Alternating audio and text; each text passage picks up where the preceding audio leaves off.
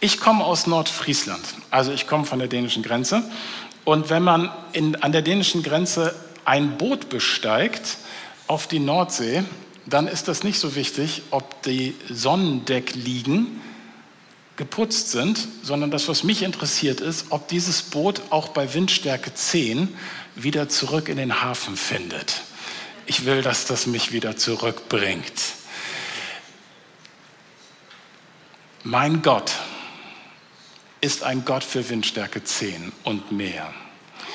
Und ich möchte da mit euch heute reingehen, weil also ein, ein Christsein, ein Glauben, ein sich festhalten an Gott, das irgendwie gut ist für den Sonnenschein oder gut dafür ist, dass die Sonne gleich kommt oder irgendwie sowas, das ist einfach zu wenig.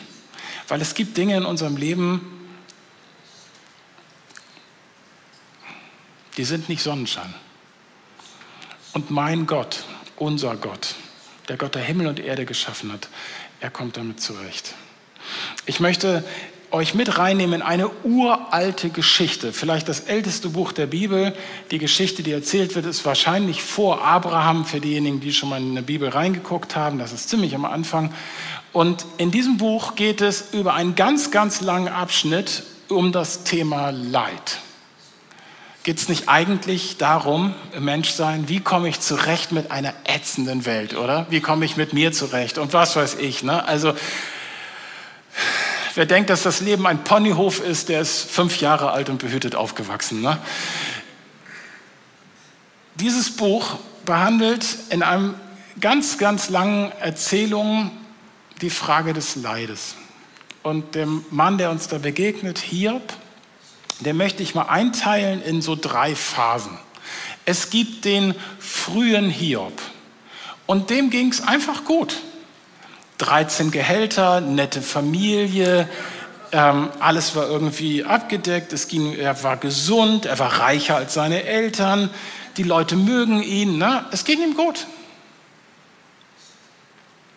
Und dann gibt es ein Zwischenspiel, das uns erzählt wird, das Hiob aber nicht kennt gibt ja manches, was irgendwo in der unsichtbaren Welt abläuft, von dem wir keine Ahnung haben.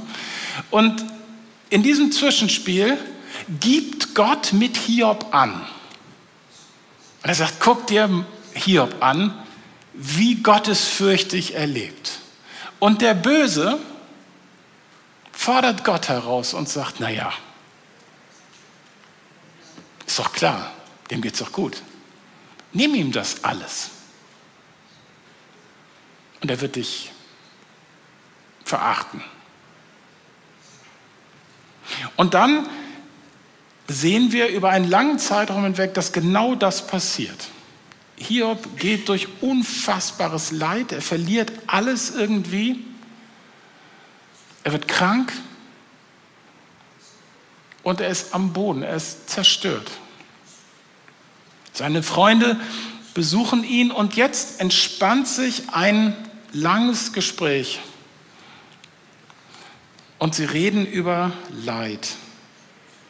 Sie reden über Schmerz. Warum das alles? Natürlich fragen sie sich, wie und ob Hiob an dem allen schuld sein könnte. Ob das Zufall ist, ob Hiob vielleicht was lernen könnte. Ist das ein Angriff des Bösen? Und die, die da sitzen, wir, die wir hier in unserem Leben sitzen, wir wissen das ja häufig nicht. Wir wissen das ja nicht.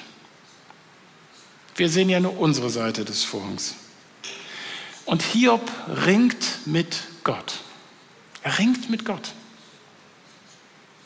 Ziemlich am Ende der Geschichte gibt es ein Happy End. Gott kommt.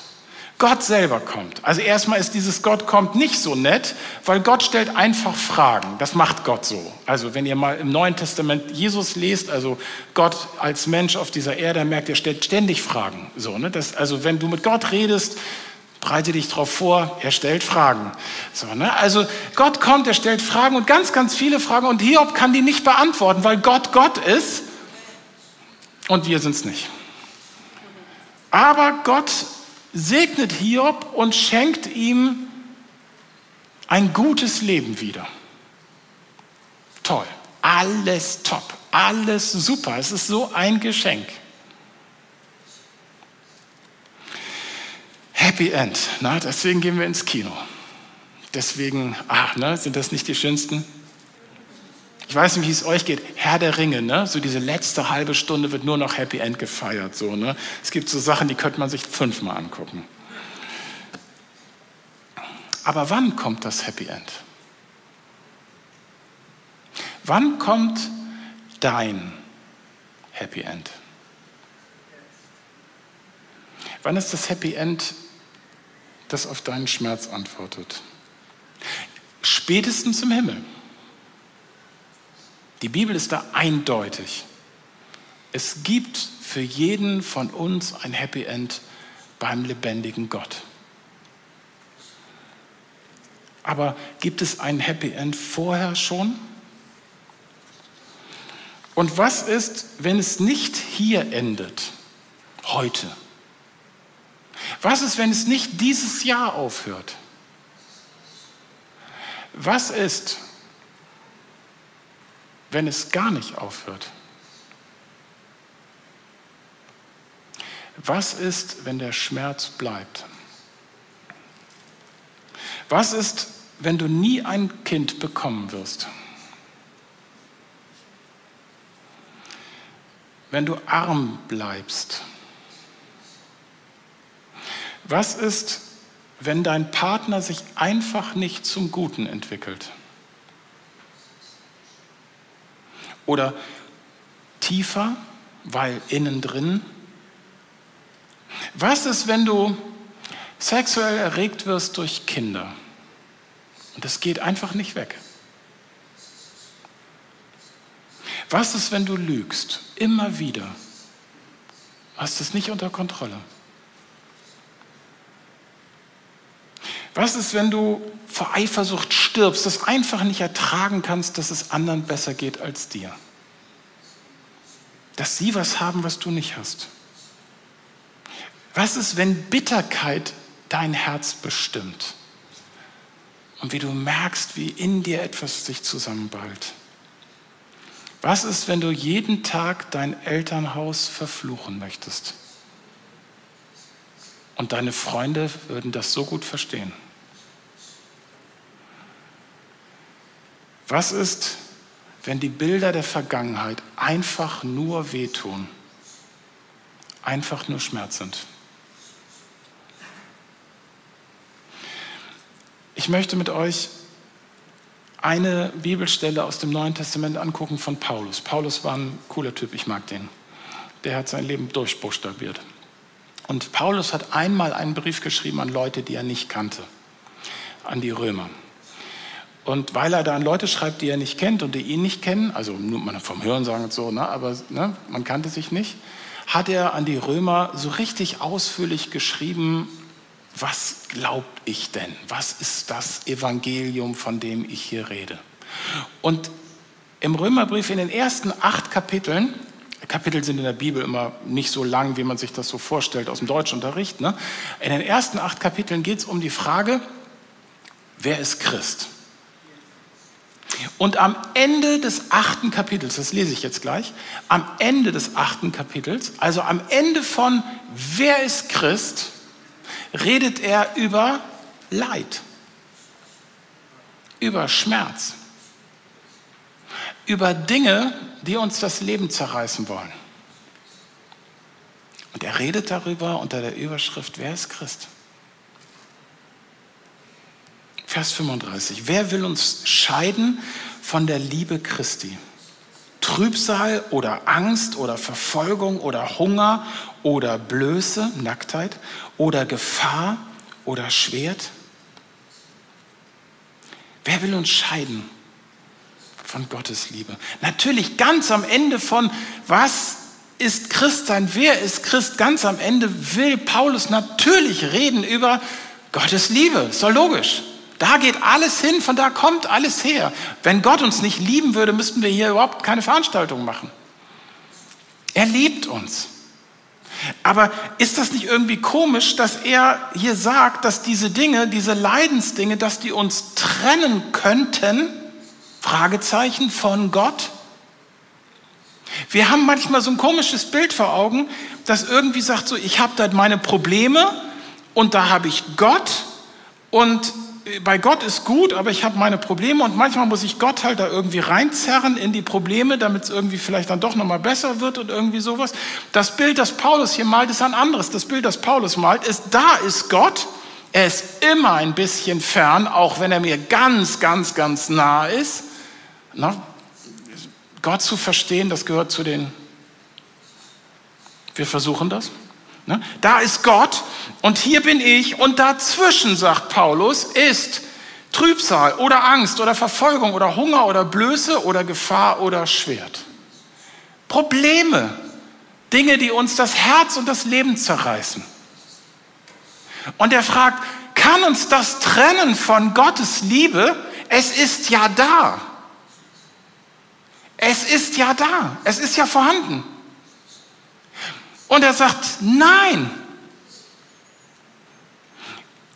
Es geht weiter. Wie geschrieben steht, um deinetwillen werden wir getötet den ganzen Tag. Wir sind geachtet wie Schlachtschaf. Also man guckt auf uns und sagt, wird demnächst zu schaschlik.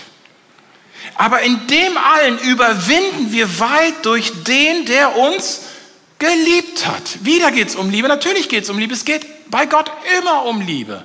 Er liebt uns. Und deswegen kommen wir mit den Dingen zurecht, weil er uns liebt. Wir überwinden, heißt es hier. Überwinden, das klingt so, wow, wir überwinden oder so. Ne? Ey, viele von uns würden viel Geld dafür geben, wenn sie sagen könnten, ich komme damit zurecht. Und backen wir doch erstmal die bisschen kleineren Brötchen.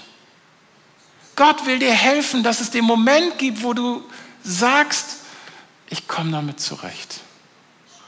Es zerfrisst mich nicht mehr, es macht mich nicht mehr kaputt. Denn ich bin gewiss, geht Paulus weiter. Und jetzt sind die letzten zwei Verse von diesen acht Kapiteln, wo es darum geht, wer ist Christ. Ne?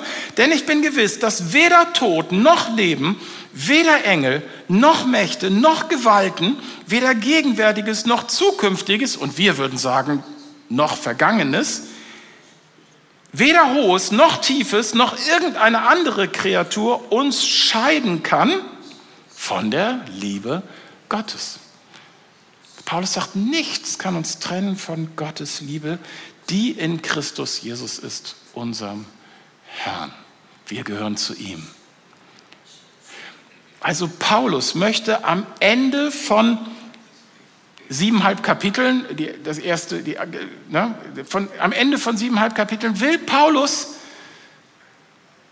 wissen, dass wir wissen, dass wir geliebt sind.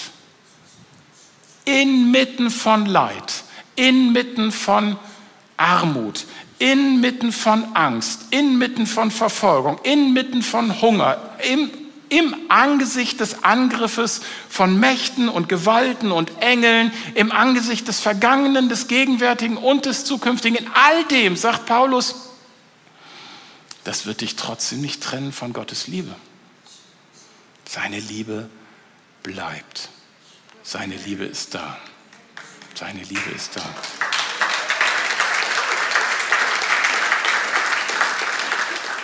So, jetzt wird es schwierig. Also bis jetzt war das ja alles nett, ne? Also darf ich dich an Hiobs Geschichte erinnern? Es gibt den frühen Hiob, der betet Gott an. Es gibt den ringenden Hiob, der betet Gott an. Und es gibt den beschenkten Hiob, der betet Gott an.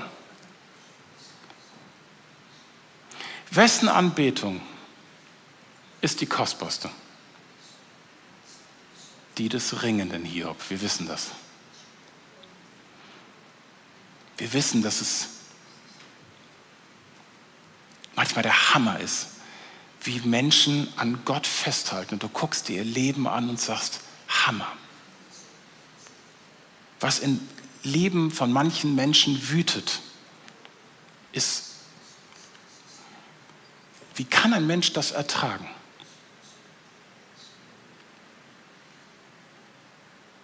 Aber sie halten an Gott fest und sie beten ihn an. Und es ist eine Inspiration für uns, die wir drumherum stehen und die das sehen und die das hören und merken, wenn die Gott anbeten, dann ist unser Gott anbetungswürdig. Dann ist unser Gott ein großer Gott. ein liebender Gott, ein tragender Gott, ein Gott für die stärksten Stürme. Das ist das, was uns die Hiobsgeschichte beibringen kann.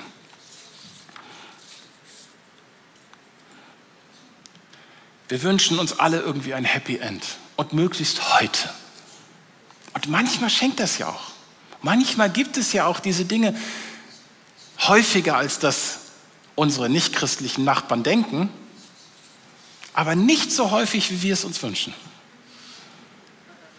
Manchmal gibt es Happy Ends. Aber wir denken, dann werde ich dankbar, dann werde ich zufrieden, dann werde ich glücklich sein. Und das ist Quatsch. Das stimmt nicht. Lass dich nicht belügen. Lass dich nicht belügen. Greif nicht nach einem Phantom. Die tiefsten Wurzeln entwickeln Pflanzen in der Wüste. Die größten Beeren wachsen in der Kälte. Und ein Ringer lernt das Ringen beim Ringen.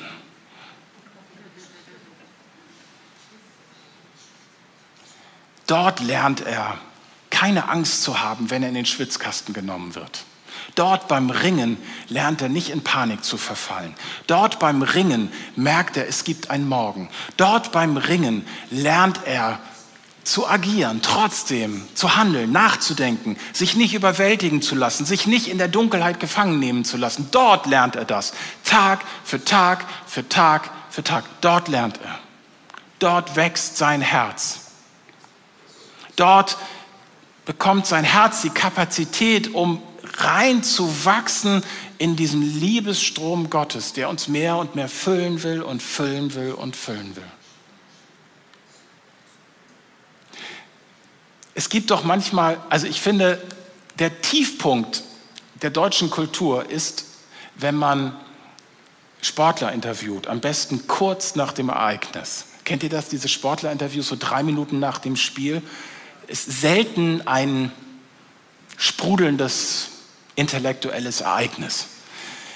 Was einem dann passieren kann, ist, dass da jemand sagt, wir haben 3-0 gewonnen. Ne? Dann kann es einem auch passieren, dass ein auch ebenso smarter Interviewer sagt, sind Sie glücklich? Ne? So, also, ne? also 13-0 gewonnen und dann sagt einem der Spieler in, ne, rein in die Kamera, ne, wir haben umgesetzt, was der Trainer uns gesagt hat, wir haben einen tollen Trainer. Wisst ihr was? Das ist mir doch egal. Wer 3 zu 0 gewonnen hat, der lobt natürlich seinen Trainer. Was ich viel glaubwürdiger finde, ist, wenn ein Trainer gelobt wird von einem Spieler, der 0 zu 3 verloren hat. Wenn der sagt, wir haben es vermasselt. Der Trainer, der hat es richtig gemacht. Wir waren das Problem. Mein Gott ist der beste Trainer, den ich mir für mein vermurkstes Leben vorstellen kann. Er ist der Beste. Ich versemmel das immer wieder. Ich habe immer wieder diese Abende, wo ich ins Bett gehe und denke, ah, gut, dass morgen ein neuer Tag ist. Ich sieg nicht immer. Ich bin nicht immer richtig und tolle Entscheidungen und ordentlich abgebogen und alles ordentlich und ne, in den Spiegel gucken und lächeln und sagen, wow, ne, wie toll und, und irgendwie so. Nein. Aber mein Gott ist toll. Er ist gut. Er liebt mich. Er liebt mich. Er liebt mich. Er liebt mich. Und ich will dir sagen, wenn du mitten in einem Strudel von Gefühlen bist, in Kämpfen, die dich zerreißen, wenn du versuchst, gegen anzuhalten, heute nicht einen dummen Fehler zu machen, dann sage ich dir, Gott liebt dich. Gott liebt dich. Und wenn du den dummen Fehler heute machst, dann wird er dich immer noch lieben dann wird er dich immer noch lieben. Das gibt mir die Kraft, mich danach auszustrecken, diesen Fehler nicht zu machen. Das gibt mir die Kraft, mich danach auszustrecken, das Richtige zu tun, mich nach dem Richtigen auszustrecken. Was ich nicht will, was ich nicht will, ist, dass ich Sünde relativiere, dass ich irgendwann sage, alle machen es doch. Es machen nicht alle. Und ich will das auch nicht glauben, ich will das auch nicht zu meinem Herzen sprechen. Oder so diese komischen Sätze von, du hast es verdient. Was denn? Ich bin Christ lange genug, um zu wissen, was ich eigentlich verdient hätte. Es ist eigentlich gar nicht schlimm. Das finde ich mit das Schlimmste, wenn Leute irgendwie die Bibel fünfmal umdrehen und am Ende kommt irgendwie das Gegenteil von dem raus, was, was von dem ist, was Gott gesagt hat. Ich will das nicht. Ich will meinem Gott gehorchen, auch wenn das hart für mich ist, auch wenn das schwierig für mich ist, auch wenn das Kämpfe bedeutet. Ich will an ihm dran sein. Ich will ihn nicht enttäuschen, auch wenn ich weiß, dass ich es wieder tun werde. Auch wenn ich weiß, dass ich wieder versagen werde. Auch wenn ich weiß, dass ich es wieder versemmeln werde. Auch wenn ich weiß, dass es da in mir diese Sachen gibt, die, boah, ich will ihn nicht enttäuschen. Paulus geht so weit. 2. Korinther der Herr hat zu mir gesagt, also Gott selbst hat zu ihm geredet, du brauchst nichts mehr als meine Gnade. Je schwächer du bist, desto stärker erweist sich an dir meine Kraft. Jetzt trage ich, sagt Paulus dann, jetzt trage ich meine Schwäche gern. Ja, ich bin stolz darauf, weil dann Christus seine Kraft an mir erweisen kann. Ich hoffe, dass du christliche Freunde in deinem Umfeld hast, denen du sagen kannst, weißt du, womit ich kämpfe? Ich erzähl's dir. Und die an mir dranbleiben und die für mich beten, die ich nachts um drei anrufen kann und sagen kann, ich brauche einen Freund. Ich brauche eine Freundin. Ich brauche jemanden, mit dem ich meine Abgründe teilen kann, meine Dunkelheit teilen kann, meine Kämpfe teilen kann. Ich brauche jemanden.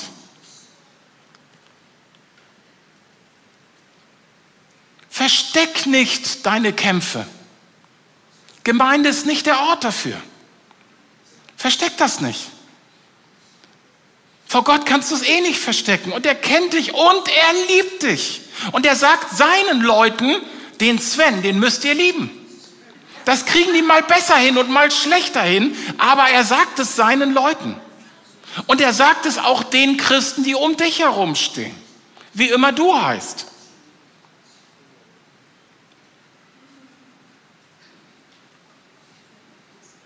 Egal welchen Kampf du kämpfst, egal mit welcher Not du zu tun hast, egal mit welchem Defizit du durchs Leben gehst. Gott liebt dich. Und er begleitet deine Kämpfe. Und vielleicht schenkt er dir noch auf dieser Seite ein Happy End. Und wenn nicht, beten wir ihn trotzdem an, weil er Gott ist, weil er gut ist, weil er liebt weil er ein guter Vater ist.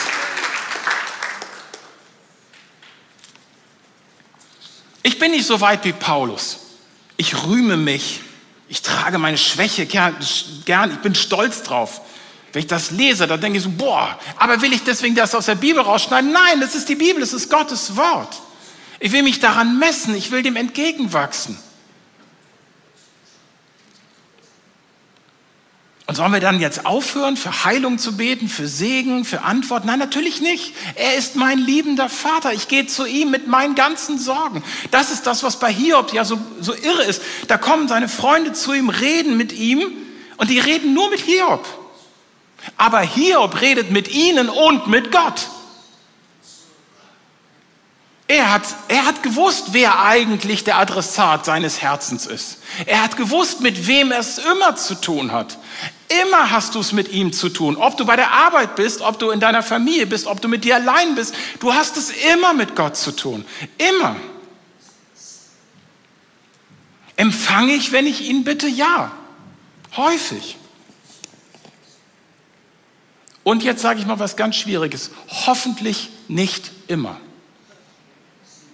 Ganz am Anfang vom Römerbrief, also nicht ganz, ganz, ganz am Anfang, die erste Hälfte, das ist so Grüße und Hallo und Tante Ilse und so, ne?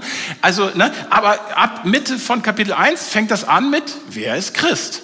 Und im Einstieg von diesem Wer ist Christ, da redet Paulus von Menschen, die keine Christen sind. Und die Dinger anbeten und was weiß ich, ja. Und dann sagt die Schrift, dann sagt Paulus, darum hat Gott sie in den Begierden ihrer Herzen dahingegeben. in die Unreinheit, sodass sie ihre Leiber selbst entehrten. Gott hat sie ihren eigenen Wünschen ausgeliefert. Wie schrecklich. Gott kämpft an deiner Seite, dass du nicht deinen Wünschen ausgeliefert bist. Deswegen beten wir ihn an, weil er auf meiner Seite ist. Sie haben Gottes Wahrheit in Lüge verkehrt. Sie sagen auch noch, dass das alles richtig ist. Und das Geschöpf verehrt und ihm gedient statt dem Schöpfer, der gelobt ist in Ewigkeit. Amen. Darum hat sie Gott da hingegeben in schändlichen Leidenschaften. Nochmal das da hingegeben. Paulus will, dass wir es verstehen.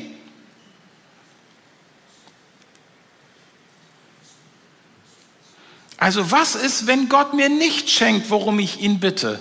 Wofür ich Tränen vergieße? Was mich nachts nicht schlafen lässt? Was mich zittern lässt, was mich innerlich zerfrisst, weil es mich so viel Kraft kostet. Was ist, wenn Gott nicht antwortet? Dann will ich mein Retter, mein Heiland, mein Gott immer noch anbeten. Ich will ihn anflehen um Beistand. Ich will nicht vor Gott fliehen, ich will zu ihm fliehen. Ich will ihn an meiner Seite wissen. Ich brauche ihn zur Bewahrung meines Herzens. Ich brauche ihn, dass er auf mein Herz aufpasst und auf meine Zunge. Ich will ihn bitten um seine Nähe.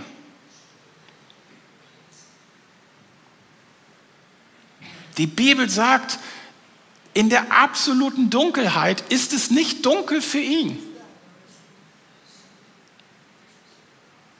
Das ist nicht dunkel für dich, sagt Psalm 139 steht das, glaube ich. Irre. Ist nicht dunkel. Er sieht. Er sieht mich in meiner Dunkelheit. Und während ich also ringe in der Dunkelheit, ist Gott da. Und ich werde stärker, ringend mit meinem Gott, ringend mit mir. Ich werde zu einem Mann, ich werde zu einer Frau Gottes. Eine Heldin, geboren unter Tränen ein Held geboren im Schmerz. Und deren Anbetung,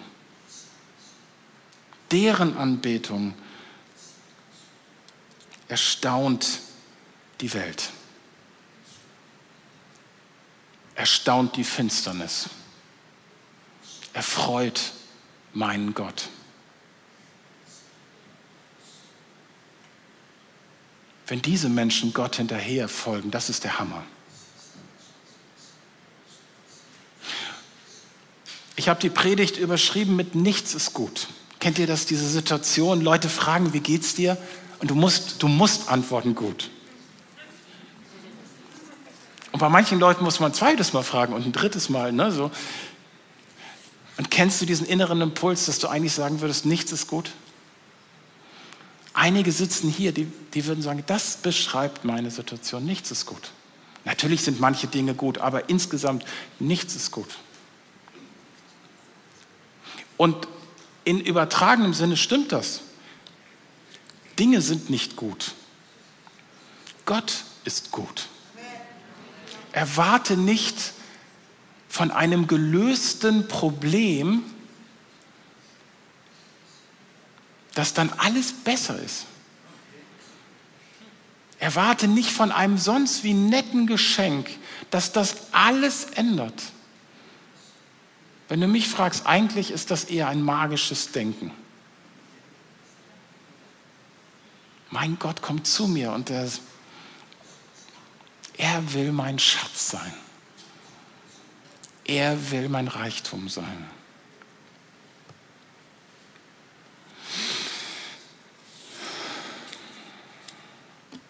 Wo ist Gott? Ganz, ganz nah. Ganz nah. Er ist nicht in den Dingen, er ist nicht im Segen, nicht im Sonnenschein, er ist in dir, wenn du das denn willst. Lad ihn ein, du kannst ihn jetzt einladen. Du musst nicht erst die Dunkelheit zur Seite schieben, bevor er kommen kann. Du kannst ihn einladen in deinen Schmerz.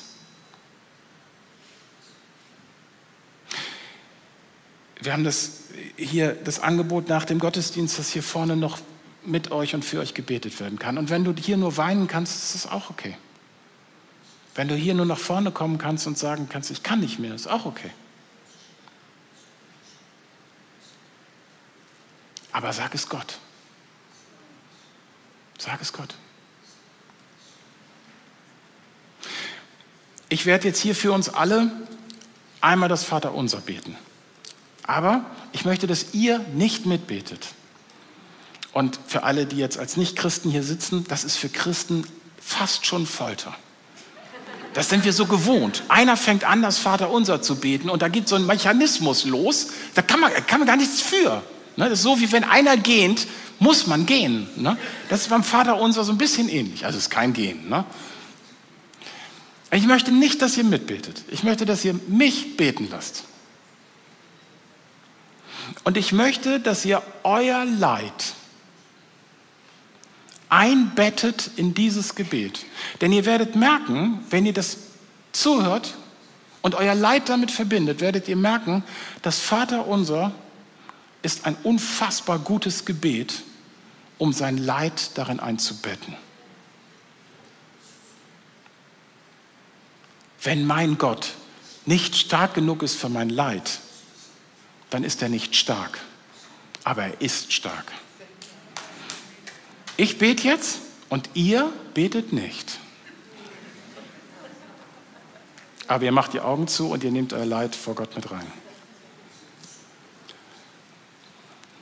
Unser Vater im Himmel, geheiligt werde dein Name, dein Reich komme, dein Wille geschehe, wie im Himmel, so auf Erden.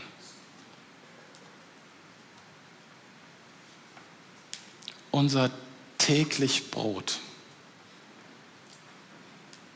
gib uns heute.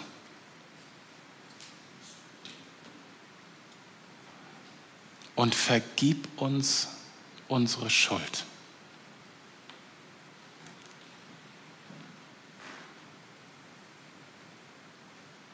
Wie wir vergeben unseren Schuldigern.